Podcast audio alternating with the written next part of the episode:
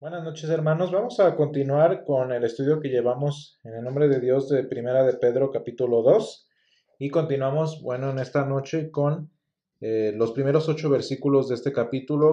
Y los voy a leer en el nombre del Señor. Dice, desechando pues toda malicia, todo engaño, hipocresía, envidias y todas las detracciones, desead como niños recién nacidos la leche espiritual no adulterada, para que por ella crezcáis para salvación si es que habéis gustado la benignidad del Señor.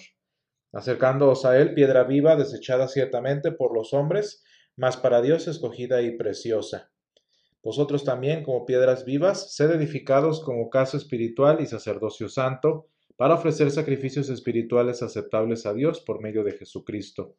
Por lo cual también contiene la Escritura, He aquí pongo en Sión la principal piedra del ángulo, escogida, preciosa, y el que creyere en él no será avergonzado.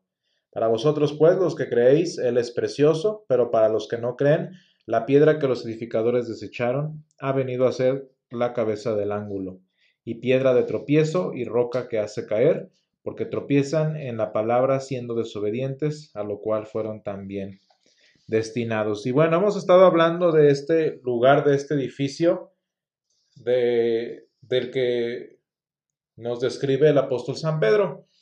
Y hacíamos una comparación muy importante porque es también un aspecto importante en, la, en los escritos del apóstol San Pedro, las referencias al Antiguo Testamento. Y bueno, tenemos referencias a piedras, a, en general materiales de construcción, pero también a un plan particular. Y hace ocho días hacíamos énfasis especialmente en que esta ciudad de la que estamos hablando es la iglesia. Este edificio del que estamos hablando es la iglesia.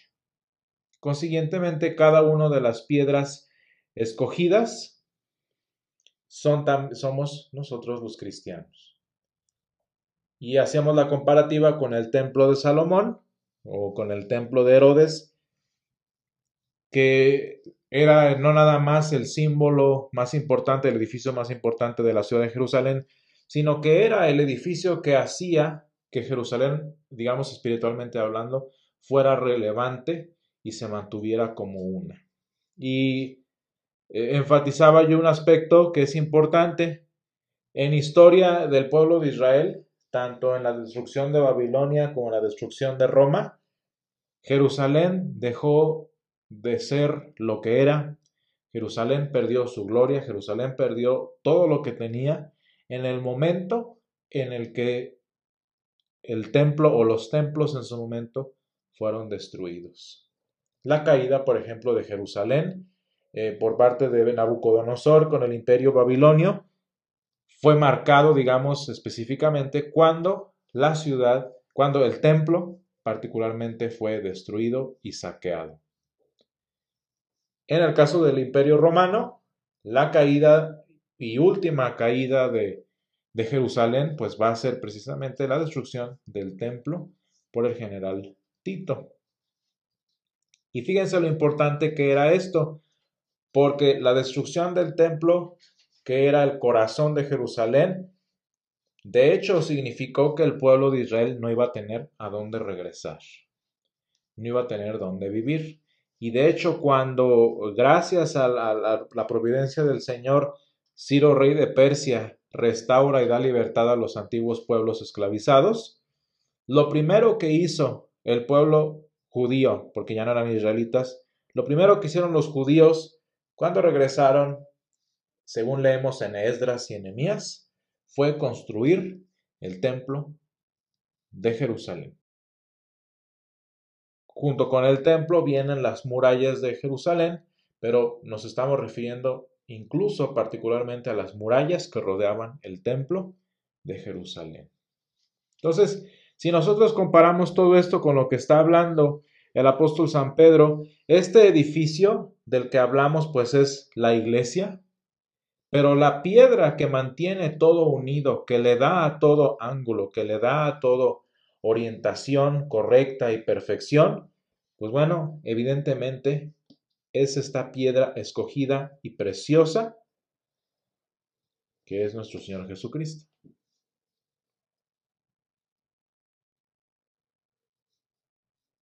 Y dice el versículo 6, citando Isaías 28, He aquí pongo en Sión la principal piedra del ángulo. Fíjense cómo menciona, decíamos, la ciudad espiritual. No está hablando del monte de Sión, está hablando de Jerusalén en términos espirituales. Es decir, que no estamos hablando del templo en donde nos reunimos, no estamos hablando del lugar en donde tenemos la reunión. La iglesia no es el edificio, y esto es importante. La iglesia es los, estas piedras construidas cuyo, cuya cabeza del ángulo es Jesucristo.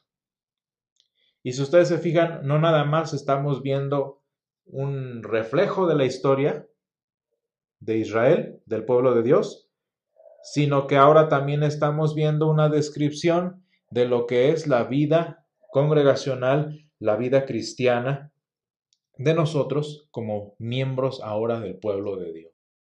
¿Por qué? Porque fíjense bien, así como esta ciudad de la que estamos hablando, como esta Sión, no es la ciudad física que fue destruida tantas veces. De la misma manera, en nuestro caso, la iglesia no es el edificio, la iglesia no es la institución que tiene algún título, que tiene alguna, incluso una razón social. La iglesia no es aquella que tiene, no sé, alguna inclinación particular con algún propósito eh, cualquiera sea. La iglesia es el conjunto de piedras vivas que están siendo edificadas y que tienen como piedra angular, piedra central, a Jesucristo. Y eso es importante. Esa es la iglesia.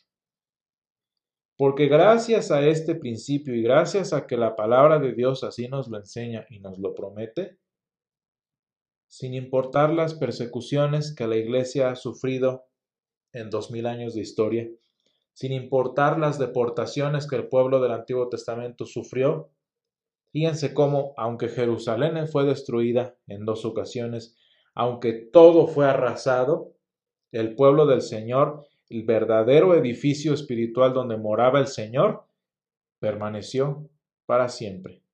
Y nosotros lo conocemos como remanente. En tiempos de Elías y de Eliseo particularmente, bueno, los dos ya estaban igual en Israel y en Judá, vemos cómo el Señor está hastiado de sus edificios bonitos, de sus grandes instituciones. Pero vean cómo menciona, no, y de hecho también con Moisés, el Señor está harto de la institución de el conjunto de personas que se llama Israel, que se sentían muy hijos de Dios, muy poseedores, muy herederos. Y el Señor le dice tanto a, Elías como a Moisés, les dice, pero hay un remanente y la importancia de ese remanente en términos de, del plan de salvación es porque en ese remanente es donde habitaba la presencia de Dios. Allí es donde ese remanente permaneció. Eh, remanente significa que permanece. Lo hizo porque tenía como piedra angular a Jesucristo. Ciertamente en tiempos de Moisés y en tiempos de Elías, en las profecías y nosotros en este tiempo, sea la circunstancia que suceda, sin importar lo que estemos viviendo, lo que la iglesia o las naciones vivan, siempre va a haber un remanente porque ese remanente lo mantiene su piedra angular. Y esto es algo importante, porque ahora si estudiamos un poco cómo San Pedro nos describe a nosotros como cristianos, hay algo que entender aquí. Fíjense cómo, cómo somos preciosos, somos piedras vivas, somos eh, piedras escogidas, preciosas, y sin embargo edificables. Y eso es algo importante. No porque el Señor siga obrando en nuestra vida, siga construyendo su propósito en nosotros, siga construyéndonos a la altura del varón perfecto significa que no somos preciosos ante sus ojos. Y eso es algo importante. ¿Por qué? Porque el ser preciosos ante sus ojos es un regalo de gracia, no un mérito o un premio. Y eso es algo que, que necesitamos entenderlo. Porque la iglesia, y esto tristemente no lo ve la gente de afuera, la iglesia es un edificio perfecto, pero perfectible al mismo tiempo. En nuestra lógica humana eso no tiene sentido, o es una o es otra.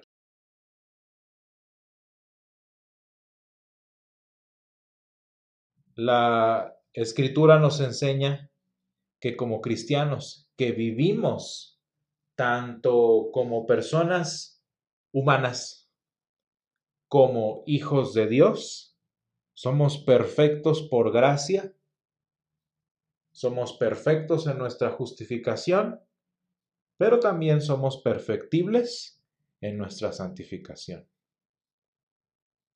La estatura del varón perfecto, o en este caso, la hermosura, la perfección del edificio que se llama iglesia,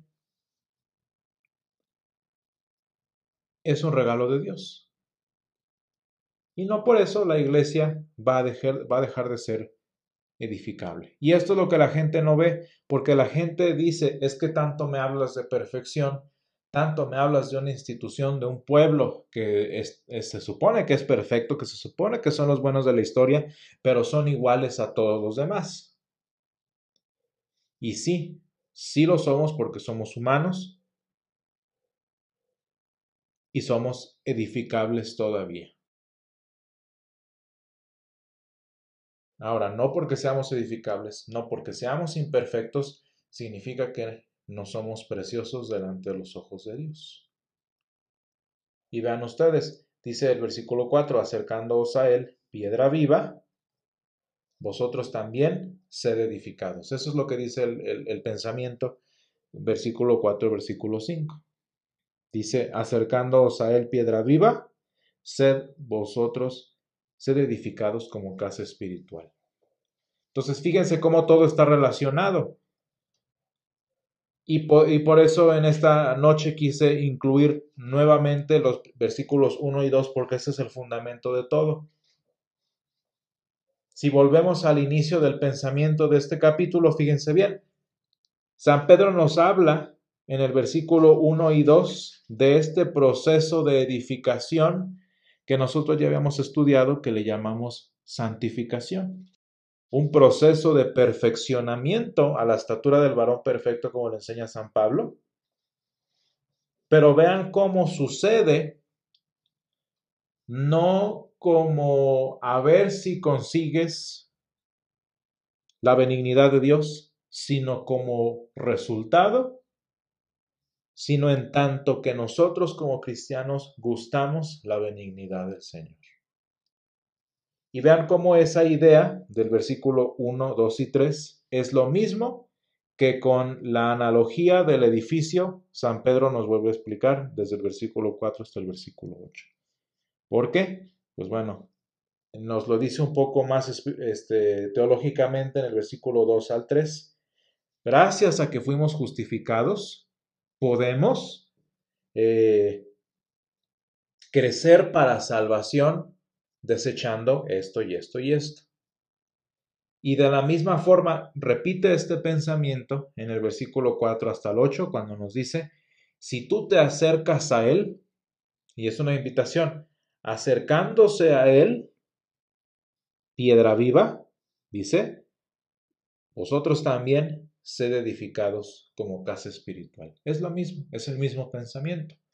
El uno es más personal, yo como individuo, que soy perfectible, siendo perfecto, que soy perfectible o este, eh, el término, por ejemplo, de aquí del, de la primera parte es ah, puedo crecer siendo completo y ya en un, en un lenguaje más eh, eclesiástico, eclesiológico o en este caso incluso comunitario, nosotros como pueblo de Dios somos edificables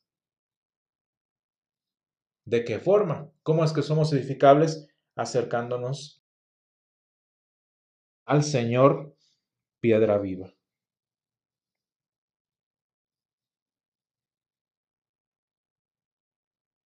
Entonces vemos el mismo pensamiento, el mismo concepto, y qué importante es que como cristiano tengo todavía la, la ilusión, el proyecto de vida, si así lo quieren ver, de crecer y ser edificado como casa espiritual.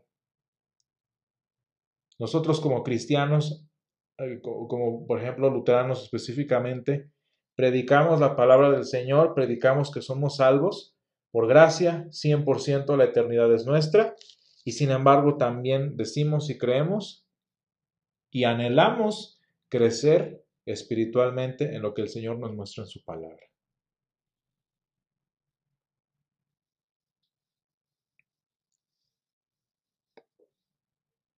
Y esto es importante, entonces, somos edificables, somos uh, nutribles para crecer, como dice en la primera parte, en tanto que hemos gustado la benignidad del Señor y en tanto que nos hemos acercando, nos hemos acercado a Él piedra viva.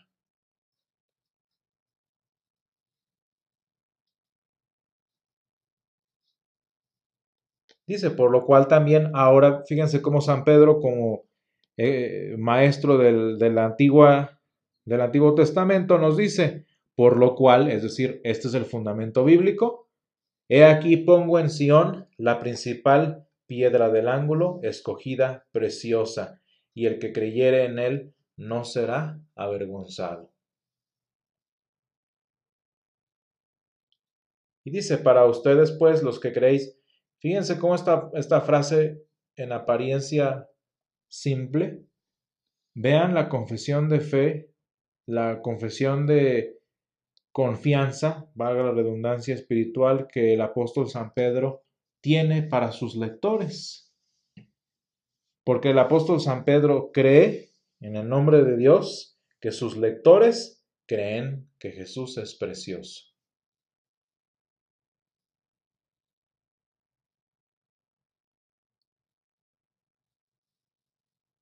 Y que, fíjense cómo nos ha estado hablando desde incluso el, el capítulo 1 que hablábamos de las situaciones que vive el cristiano. Qué importante ha sido hasta ahora, por lo menos en todo el capítulo 1, ese principio que dice, y el que creyere en él no será avergonzado. Porque si pasarán las situaciones que sucedan, viviremos el exilio que nos toque, viviremos las aflicciones que las que tanto hemos leído en el primer capítulo, pero el que creyere en la piedra angular no será avergonzado. ¿Por qué? Pues porque todos los edificios se colapsarán.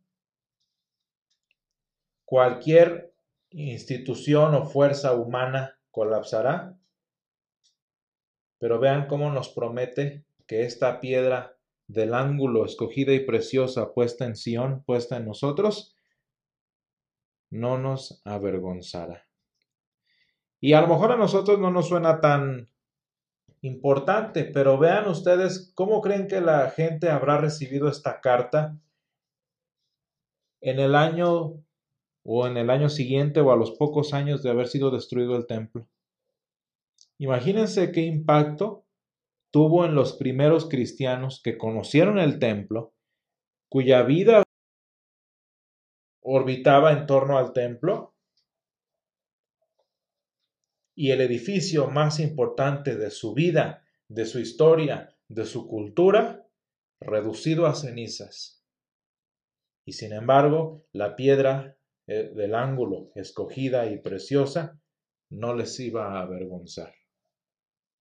Y eso es algo importante para nosotros como cristianos también. Hay muchas veces que nosotros tenemos templos de nuestra certeza, templos del centro de nuestra vida, hay veces que, no sé, eh, los papás, el trabajo, vaya, la preparación, varias cosas que se forman, que se convierten en el centro de nuestra vida. Y cuando ya no están, cuando ya faltó, ¿qué hacemos? ¿Qué pasa cuando nuestra Jerusalén, nuestras Jerusalén que creamos en nuestra vida, las certezas, lo, nuestro lugar seguro, como dicen los psicólogos, nuestro punto de escape o como quieran llamarle, ya no está? Se puede llamar papá, se puede llamar mamá, se puede llamar trabajo, se puede llamar cualquier sea la situación. Imagínense que ya no está. Y por eso no es de extrañar que la vida de muchas personas, cuando se dan estas pérdidas, cuando estos edificios se derrumban, naturalmente ellos mismos se desquebrajan también. Y se desmorona su piedra del ángulo. Y con la piedra de su ángulo se desmorona el edificio de su vida. Y eso es muy triste. Se le llama desahucio, desahucio emocional. Perdón.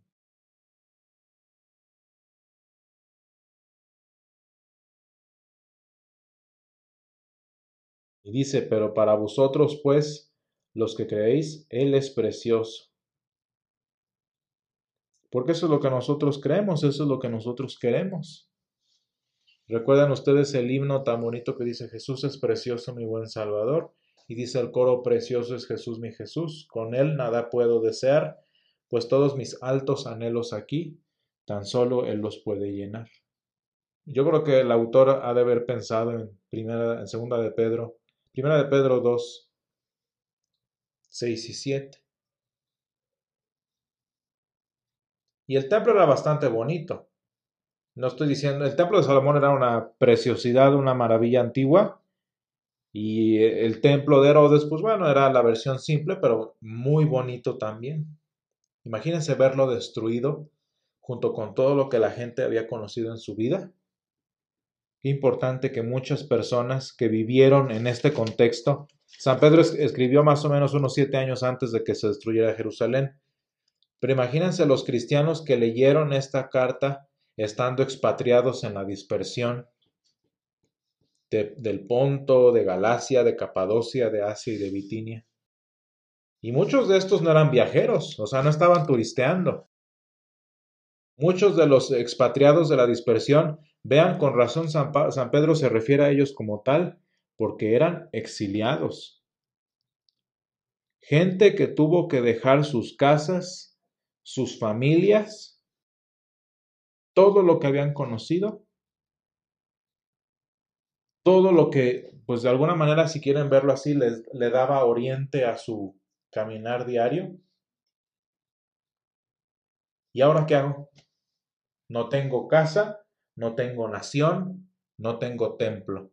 Ah, pues entonces el apóstol San Pedro ahora nos enseña que tenemos una piedra principal, una piedra del ángulo principal escogida y preciosa. Y dice, y el que creyere en él no será avergonzado.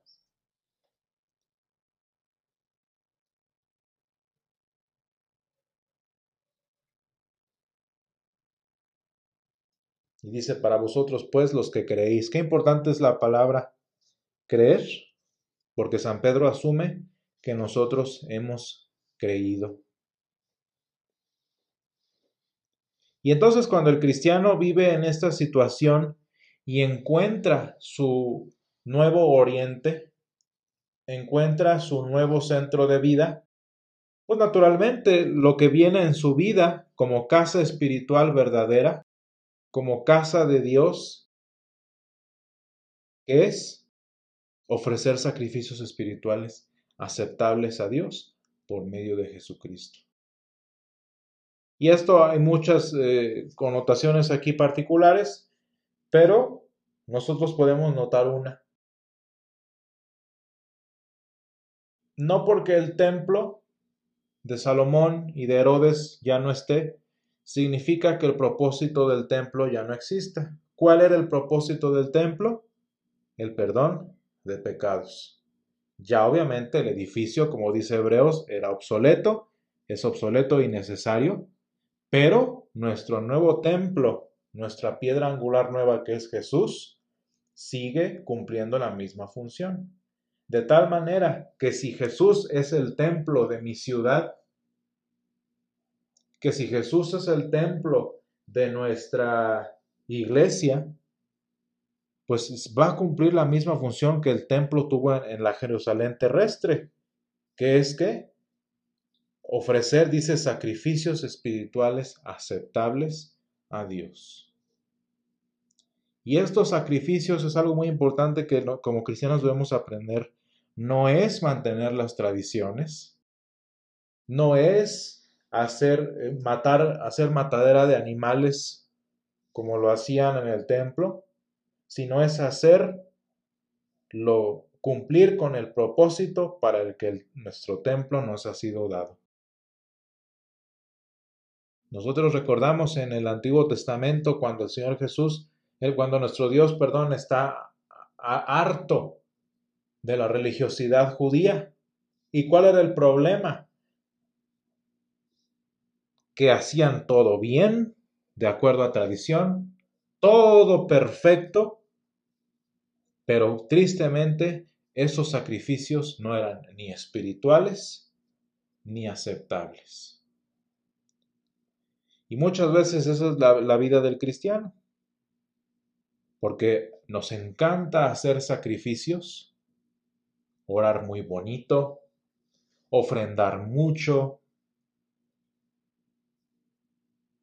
hacer tantas, tantos sacrificios que tristemente no son ni espirituales ni aceptables.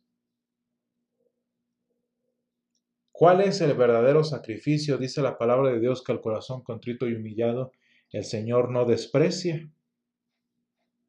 Ese es el sacrificio agradable a Dios. Y el apóstol San Pablo nos habla a propósito un poquito cuando dice eh, que presentéis vuestros cuerpos en sacrificio vivo, santo, agradable a Dios, que es vuestro culto racional. ¿De qué manera puedo yo ofrecer un sacrificio espiritual aceptable a Dios? San Pedro nos da la respuesta. Por medio de Jesucristo. La función, el ministerio, el uso que le damos a Jesucristo, si lo quieren ver de esa forma, no es para gloria nuestra, no es para satisfacer nuestros estándares, no es para satisfacer, no sé, el deseo de la iglesia o alguna razón. Jesús vino a cumplir la palabra de Dios, dándonos perdón de pecados. Y ya lo he dicho yo muchas veces en otras ocasiones, la mejor manera de dar gloria a Dios es permitiendo y buscando y anhelando lo que Él quiere que suceda en nosotros, la razón por la que nos dio los primeros templos y nos ha dado a Jesús ahora, que es ser salvos. Mientras más anhelemos y más busquemos ese que es el ministerio de Jesucristo y la voluntad de nuestro Dios, tanto más aceptables serán nuestros sacrificios espirituales que ofrezcamos en este templo que se llama iglesia, en este templo que se llama también Jesucristo. Y Señor, te damos gracias porque tú eres bueno con nosotros y porque tú nos has dado, Señor, este templo nuevo, Señor, este nuevo lugar para ofrecer nuestros sacrificios y te damos gracias, Señor, porque tú nos capacitas a través de la edificación espiritual para poder ofrecer este sacrificio tan importante, este sacrificio tan especial que es la búsqueda, Señor, de tu perdón. Gracias, Padre, te damos porque nos has puesto a tu Hijo como piedra del ángulo, sobre la cual, Señor, podemos construir nuestro edificio de vida sobre el cual, Señor, nosotros podemos poner toda nuestra vida, nuestra esperanza y nuestro anhelo en esta piedra preciosa, la perfecta cabeza del ángulo, Señor. Gracias, Padre, porque tu Hijo, como simiente y como centro de nuestra iglesia, no nos avergonzará, y porque, Señor, sin importar lo, cuando se demuelan las instituciones humanas, sin importar los edificios que se pierdan, Señor, tu iglesia, tu remanente permanecerá firme y edificado en esta piedra que tú has puesto en Sión. Sé con nosotros, Padre, ayúdanos a continuar en esta semana siendo edificados. Ayúdanos, Señor, a acercarnos a tu Hijo, piedra viva, Y Señor, te pedimos que nos ayudes a crecer para salvación, puesto que ya hemos gustado la benignidad tuya. Todo esto te lo pedimos, Señor, en el nombre de Jesús. Amén. Hola, gracias por unirte a nuestro podcast. Recuerda buscarnos en nuestras redes sociales como Misión San Pablo Apóstol para más contenido y déjanos tus comentarios, queremos saber más de ti.